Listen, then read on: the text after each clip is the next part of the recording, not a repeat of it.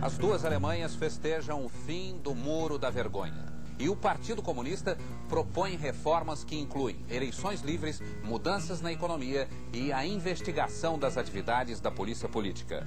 O repórter Círio Bocaneira, enviado especial do Jornal Nacional, mostra a festa em Berlim. 28 anos de separação forçada e sofrida acabaram de repente, por decreto do mesmo partido que construiu a obra. Berlinenses dos dois lados mal podiam acreditar, mas comemoraram. Ao final da Segunda Guerra, a Alemanha acabou dividida em três partes iguais entre os principais países aliados. Estados Unidos, Inglaterra e União Soviética detinham suas zonas de ocupação e, ainda no território anglo-americano, existia uma zona de ocupação francesa. Com a intensificação da Guerra Fria, a Alemanha se dividiu. República Federal da Alemanha, ou Alemanha Ocidental, também pode ser chamada de RFA, sob influência dos países capitalistas, e a República Democrática Alemã, ou Alemanha Oriental, chamada também de RDA, sob influência da União Soviética. Cada uma se via como única legítima e outros países teriam que escolher com qual das duas manteria relações diplomáticas. Berlim é localizada inteira no lado oriental, mas por ser a capital, foi dividida da mesma forma que o resto do país. Essa divisão ganhou o nome de Cortina de Ferro por Winston Churchill. To Trieste in the Adriatic, an iron curtain has descended across the continent. Behind that line com Berlim dividida, se tinha ali uma pequena ilha formada pelo bloco capitalista, uma ilha capitalista bem no meio da Alemanha Oriental. E isso começou a se tornar um grande problema para os soviéticos à medida em que a Guerra Fria se intensificava. Esse bloco capitalista, no meio da Alemanha Oriental, começou a servir para espionagem dos serviços secretos dos Estados Unidos e Inglaterra. Outro problema para os soviéticos é que, entre 49 e 61, uma estimativa de 2 milhões e meio de pessoas fugiram para o lado ocidental. Foi então que, na madrugada de 13 de agosto de 1961, uma ação chamada de Operação Rosa dividiu a cidade ao meio, sem nenhum aviso prévio. Em apenas cinco horas, familiares e amigos foram divididos, Trabalhadores foram separados de seus trabalhos e estudantes de suas escolas. Essa divisão durou quase 30 anos. Olá, eu sou Bruno Bregon e nesse episódio veremos o que aconteceu com o futebol alemão durante os períodos de divisão e de reunificação da Alemanha.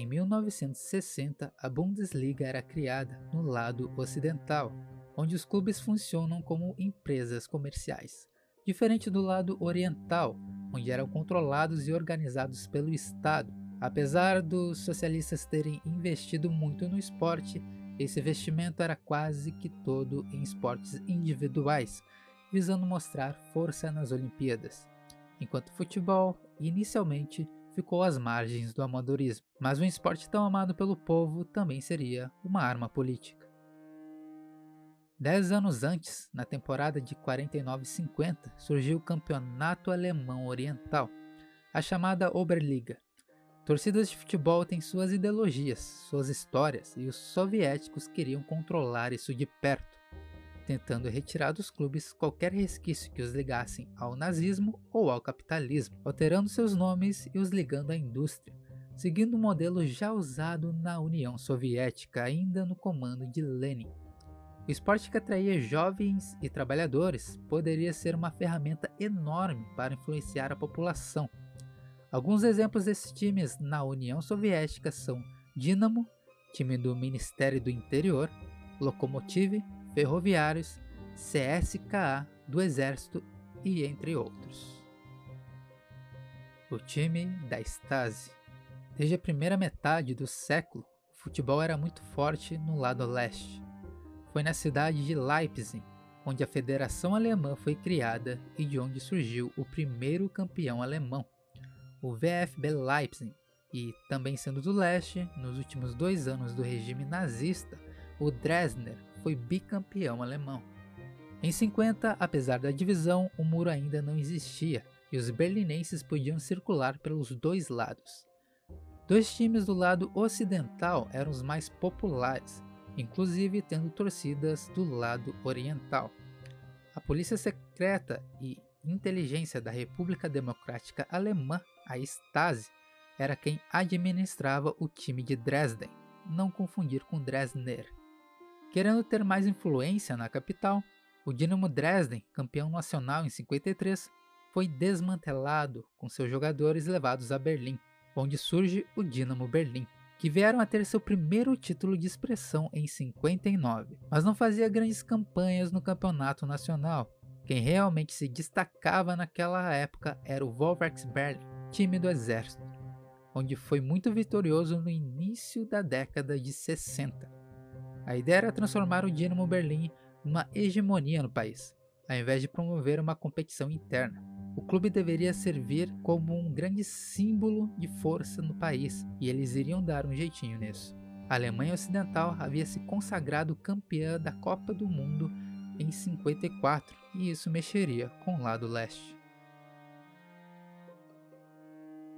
A RDA reformulou o futebol no país em 1966. Os times passam a ser mais profissionais a liga foi reformulada e também havia a intenção de fortalecer a seleção oriental. E em 70 o cenário começou a ser favorecido para o Dinamo. Erich Milk, chefe da Stasi e também presidente do clube, orquestrou uma ação que levou o Volksberlin, time do exército, para a cidade de Frankfurt an Oder. Porém, naquela altura, outro time foi quem dominou o futebol do leste, o Dinamo Dresden, Aquele mesmo, no qual a Stasi levou seus jogadores para Berlim, teve que recomeçar desde as divisões inferiores, mas em 70 já havia se recuperado. Esse histórico entre os dois clubes fez com que surgisse a grande rivalidade da RDA.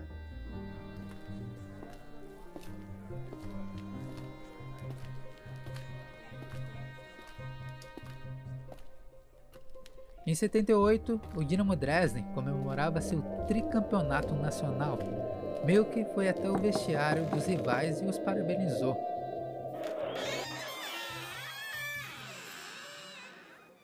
Mas também deixou um recado.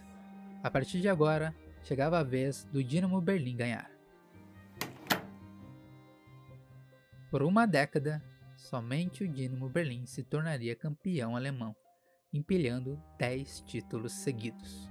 Com forte manipulação da Stasi, o Dinamo Berlim tinha acesso às melhores estruturas, os melhores jogadores, resultados manipulados e bons jogadores de outras equipes ganhavam suspensão uma rodada antes de enfrentar o Dinamo Berlim. Com isso, o time que deveria ser o representante da nação passou a ser o mais odiado. Na capital, o Union Berlim era o que tinha o maior apoio popular.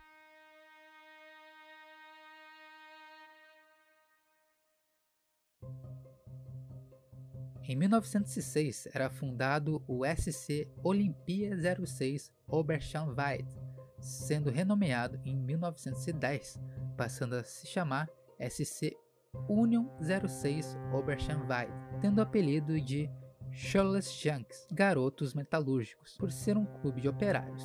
O time teve seu sucesso local até o fim da Segunda Guerra, com a divisão do país pelos países aliados, clube pertencia à parte administrada pelos soviéticos. Em 1950, o time deveria ir até a cidade de Kiel jogar contra o Hamburgo, mas o regime comunista queria impedir a passagem para o lado ocidental. Mas a maior parte dos jogadores desobedeceram às ordens. Acabaram levando uma goleada de 7 a 0 para o Hamburgo, mas pouco importava o resultado.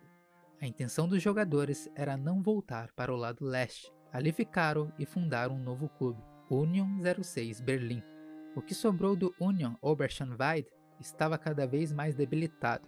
Em 51, mais uma renomeação, agora seria chamado de BSG Motor Oberschenweide. O time agora era ligado à indústria de transformadores elétricos, adotaram as cores vermelhas e branco, abandonando o azul dos metalúrgicos. Sem sucesso na primeira divisão, culminando em um rebaixamento em 53, as coisas não melhorariam nem um pouco com a ascensão do Dinamo Berlim na região. Sem sucesso e ainda sem um muro que os dividissem, a popularidade com os torcedores da cidade era maior com o Ocidental 06 Berlim, já que ainda não existia uma barreira na cidade. Porém, com a construção do muro, o 06 Berlim perdeu força. Sem seus apoiadores, deixou de ser relevante e o Motor Oberschenweide passaria por mais duas renomeações, em 63, com o que restava do time, o Partido Socialista Unificado da Alemanha fundou o TSC Berliner e, apenas três anos depois, ganhou o nome que carrega até os dias de hoje, o Union Berlin. Sem poder apoiar os times do lado ocidental, com ódio ao clube controlado pela Stasi, o Union Berlin se tornou um clube do povo. O seu estádio, Underheiten Forsterei, era um palco político com o maior público da cidade, tendo um grande número de apoiadores punks e hippies. Ser um torcedor do Union Berlin significava a luta contra o regime. Apesar de não poder bater de frente com o time do governo, o time ainda conseguiu ser campeão da Copa da Alemanha em 1968.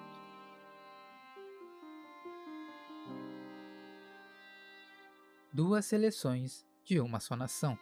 Nas Olimpíadas de 66 60 e 64, as duas Alemanhas defenderiam a mesma bandeira, utilizando o nome de Equipe Alemã Unida. Para decidir qual seleção de futebol defenderia a bandeira em 64, ocidentais e orientais disputaram uma espécie de pré-olímpico em partidas de ida e volta, onde seria decidido qual dos dois representaria a equipe alemã unida. No primeiro jogo, a RDA vence por 3 a 0, na volta, vitória da RFA por 2 a 1. A representação ficaria então com os orientais, que conseguiram a medalha de bronze naquela edição. Já em 72, cada lado tinha seu comitê, e as duas seleções se encontraram na segunda fase. Ocidentais precisando de uma vitória e orientais precisando apenas de um empate para avançar a disputa pelo bronze. O resultado foi 3 a 2 para a RDA e mais uma vez conquistaram o bronze mas o confronto mais emblemático aconteceria na Copa de 74, que foi sediada logo na Alemanha Ocidental. Após passar pelas eliminatórias, o sorteio da fase de grupos jogaria a seleção oriental no mesmo grupo que seus irmãos anfitriões. A partida foi reservada para a última rodada da fase de grupos. A partida foi disputada no Volkspark Station, com a RFA tendo amplo favoritismo. A torcida da RDA não passava de 1.500 pessoas, selecionadas pelos comunistas para que não houvesse nenhum problema. A RFA com a vaga garantida e a RDA precisando de uma vitória, a partida permaneceu empatada até os 22 da segunda etapa, quando Sparwasser marca o gol da vitória para o leste.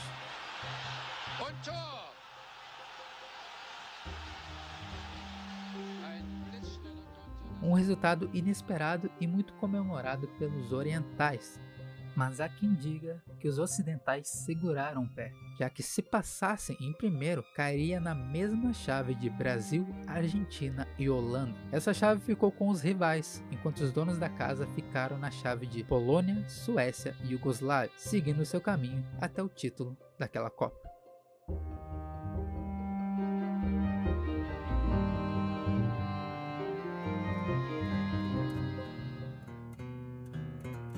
Mais confrontos internacionais. Na temporada de 73-74, o Dinamo Dresden chegava às oitavas da Champions League. Seu adversário? Nada mais que a base para a Alemanha Ocidental, o Bayern de Munique. O primeiro confronto foi um jogaço em Munique, 4 a 3 para a equipe da casa. No segundo jogo, o Bayern chega logo abrindo 2 a 0 no primeiro tempo. Porém, o Dresden não baixou a cabeça e virou o jogo no início da segunda etapa. Mas Gerard Miller fez o gol de empate para o Bayern, avançando para as quartas de final no incrível placar agregado de 7 a 6.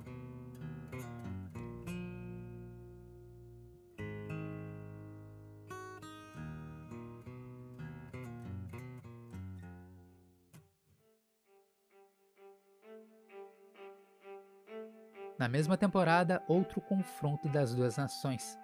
Pelo lado oeste, o Fortuna enfrentou o Lokomotiv Leipzig, antigo VfB Leipzig, o primeiro campeão alemão. Leipzig perde o primeiro jogo fora por 2 a 1, mas na volta aplica virada de 3 a 0. O time avançou no campeonato até as semifinais, onde foi derrotado pelo Tottenham. Na temporada seguinte, 74-75, Bayern cruzaria mais uma vez com o time do Oriente nas oitavas da Champions League, o Magdeburg. O Dinamo Berlim não era o único time que tinha apoio da Stasi. O Magdeburg também contava com uma ajudinha e foi o time que teve maior sucesso internacional entre os times do leste, vencendo o Milan na Recopa Europeia de 73-74. No confronto contra o Bayern, agora o Magdeburg contava com Jürgen Sparwasser, o herói da vitória da seleção contra os rivais do Oeste na Copa. Jogando em casa, o time de Munique viu os visitantes abrirem 2 a 0 no primeiro tempo. Existe a suposta história onde no intervalo, membros da Stasi entraram no vestiário do Magdeburg, trazendo instruções que o técnico do Bayern passou para o seu time. Heinz Krauser, técnico do Magdeburg, não aceitou, por ética. No segundo tempo, o time da casa reage e vira o jogo por 3 a 2. No jogo da volta, vitória do Bayern novamente, 2 a 1. Tor! Tor!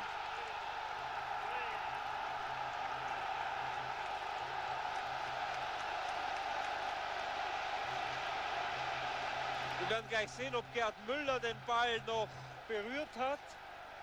Hoeneß. Heinz acaba sendo exonerado do cargo o regime alegou que o treinador não estava desenvolvendo jogadores como deveria nas estruturas estatais, mas o que se via do futebol do time era um jogo ofensivo com jogadores muito jovens.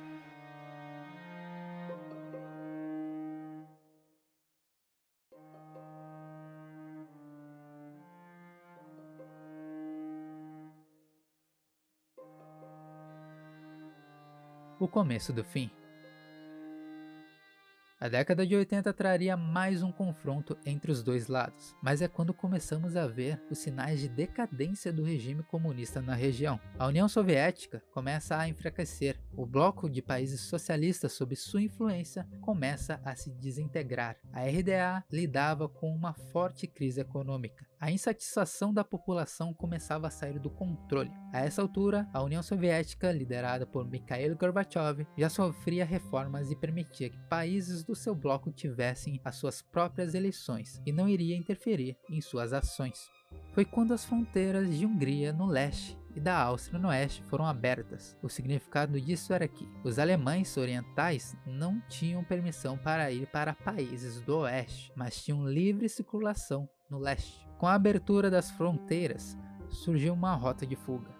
Os alemães viajavam para a Hungria. De lá, a porta estava aberta para o oeste através da Áustria, onde poderiam solicitar asilo na Alemanha Ocidental. Erich Honecker, que presidiu a RDA de 76 a 89, não dava o braço a torcer para as mudanças que aconteciam, indo de encontro até mesmo com o presidente soviético. Inclusive, Gorbachev já até havia pedido a retirada do muro em 87, mas Honecker não quis saber. Foi então que ele foi destituído e substituído por Egon Krenz, assumindo o cargo em julho de 1989. No campo, o Dinamo Berlim, após conquistar seus 10 títulos nacionais consecutivos, enfrentaria o Werder Bremen, que era o atual campeão da Alemanha Ocidental, pela Champions daquele ano. O Dinamo até venceria o primeiro jogo por 3 a 0, confirmando o favoritismo que se tinha, mas na volta, o Werder Bremen massacrou por 5 a 0. Com o enfraquecimento do regime, a Stasi e a influência de Milk começou a morrer. Já havia uma pressão na Federação Alemã contra o seu modo de agir.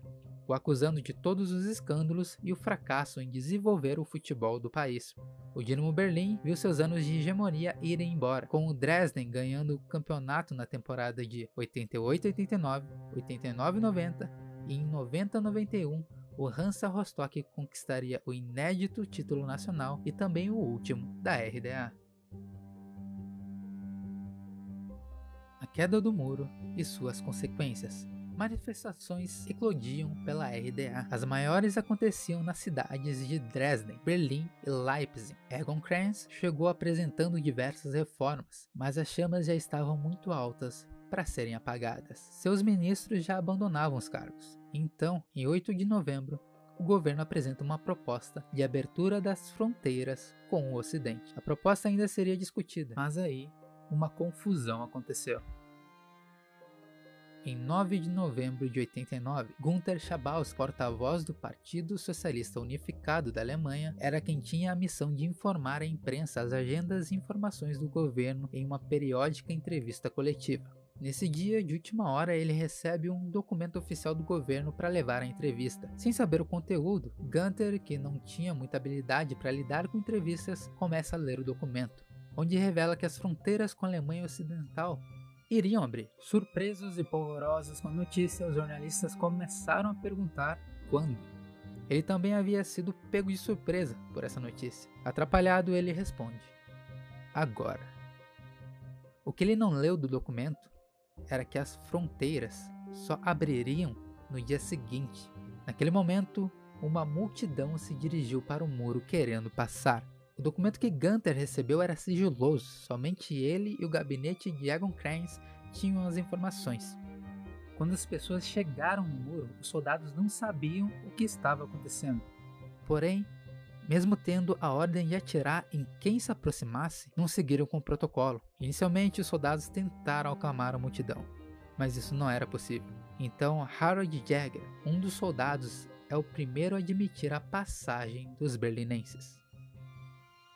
Após 28 anos separado, um povo se reencontra. Em meio às festas, o povo parte para demolir o muro, tendo a ajuda de um guindaste. Porém, o real fim da Alemanha Oriental só viria em 1990, um ano antes da União Soviética. A coisa começou cedo, a movimentação começou cedo em Berlim e nós embarcamos no dia. Nós saímos de Londres a caminho de Berlim no dia e do aeroporto não fomos nem para o hotel, nós fomos do aeroporto direto para um, o ponto principal do muro, era imenso, mas já havia alguns pontos chaves e nós fomos para a parte do muro de Berlim que passava pelo portão de Brandemburgo. O cinegrafista comigo era o Paulo Pimentel.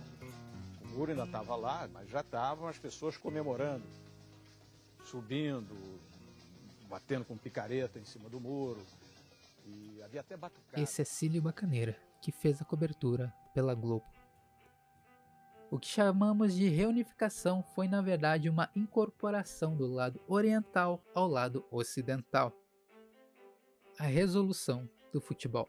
Com o país sendo novamente um só, o principal campeonato do país passa a ser a Bundesliga. A antiga Oberliga passa a se designar a divisões inferiores. Se viu ali um abismo muito grande entre os times muito mais ricos do lado ocidental, que logo foram sedentos comprar todos os bons jogadores que jogavam no lado oriental. Não podendo competir à altura, apenas cinco clubes da antiga Oberliga já disputaram a Bundesliga. Em 2019, o Union Berlin foi o mais recente deles a integrar a elite do futebol alemão. O destino não foi muito bom para os principais times do leste. O decacampeão, Dinamo Berlim, se viu sem a Stasi. Com a intenção de apagar seu passado polêmico, foi rebatizado em 99 como FC Berlim. Acabou falindo em 2001, mas conseguiu voltar. Hoje pertence à quinta divisão. O Hansa Rostock chegou a ser o primeiro time a liderar a recém-unificada Bundesliga. O último campeão da Oberliga teve idas e vindas à primeira divisão. No momento, disputa a segunda. O primeiro campeão alemão da história, o Lokomotiv Leipzig, chegou a disputar a primeira divisão em 93-94, mas foi rebaixado ainda nessa temporada. Chegou a falir em 2003, sendo refundado como FC Lokomotiv Leipzig. Hoje se encontra na quarta divisão. Hoje em dia, o futebol alemão do leste tem um forte representante, mas que custa cair no gosto popular. Foi em 2009 que o SSV Markranst foi comprado pela Red Bull, se tornando o RB Leipzig. Sem ter as mesmas raízes dos outros clubes, recebe críticas por ser um time apenas de marketing e muito poder financeiro. É um dos mais odiados da Alemanha, recebe protestos de torcidas adversárias. Porém, seu sucesso no futebol é inegável. Chegando à primeira divisão em 2016, ficando em segundo na temporada, e já chegou a uma semifinal de Champions League em 2020. Aos poucos, a repulsão ao clube vem diminuindo. Na seleção, depois da queda do muro, logo os jogadores do leste poderiam ser convocados, mas na Copa de 90 a reunificação ainda não estava concretizada e somente a Alemanha Ocidental jogou, vencendo aquela Copa. Após a final, Franz Beckenbauer falou sobre o futuro da seleção, onde poderia contar com aqueles jogadores e a seleção ficaria ainda mais forte. Ele estava certo, mas momentaneamente. Durante a década de 90, a Alemanha era realmente imbatível. Na Copa de 2002, apenas nove jogadores tinham raízes ocidentais, o restante todo veio do leste. Mas nos dias de hoje, o lado oriental só tem um representante, o meio-campista do Real Madrid, Toni Kroos. E a resposta para isso podemos encontrar na economia daquela metade do país.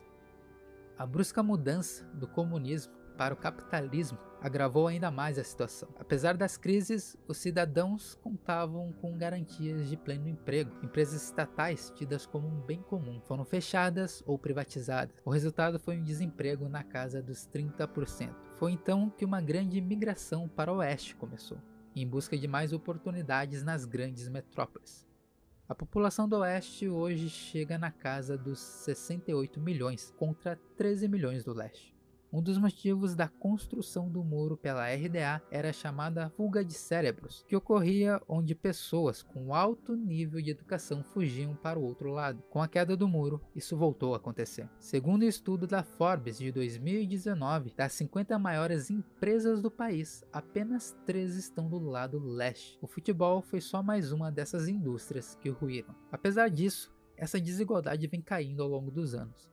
O que podemos ver hoje é que o muro físico caiu, mas o muro social ainda cai aos poucos.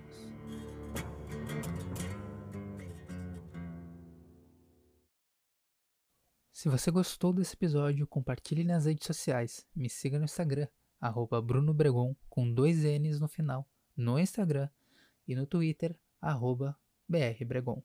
Lembrando, entra no link da descrição para acessar meu link de afiliado da Udemy. Separei quatro categorias de curso para você, meu rei, minha rainha. E por favor, acessa pelo meu link. Senão eu não recebo nada. Se você quiser apoiar a continuidade desse projeto com qualquer valor, a chave Pix é brunobregon.pix.gmail.com Mas apenas se quiser. Muito obrigado e até o próximo episódio.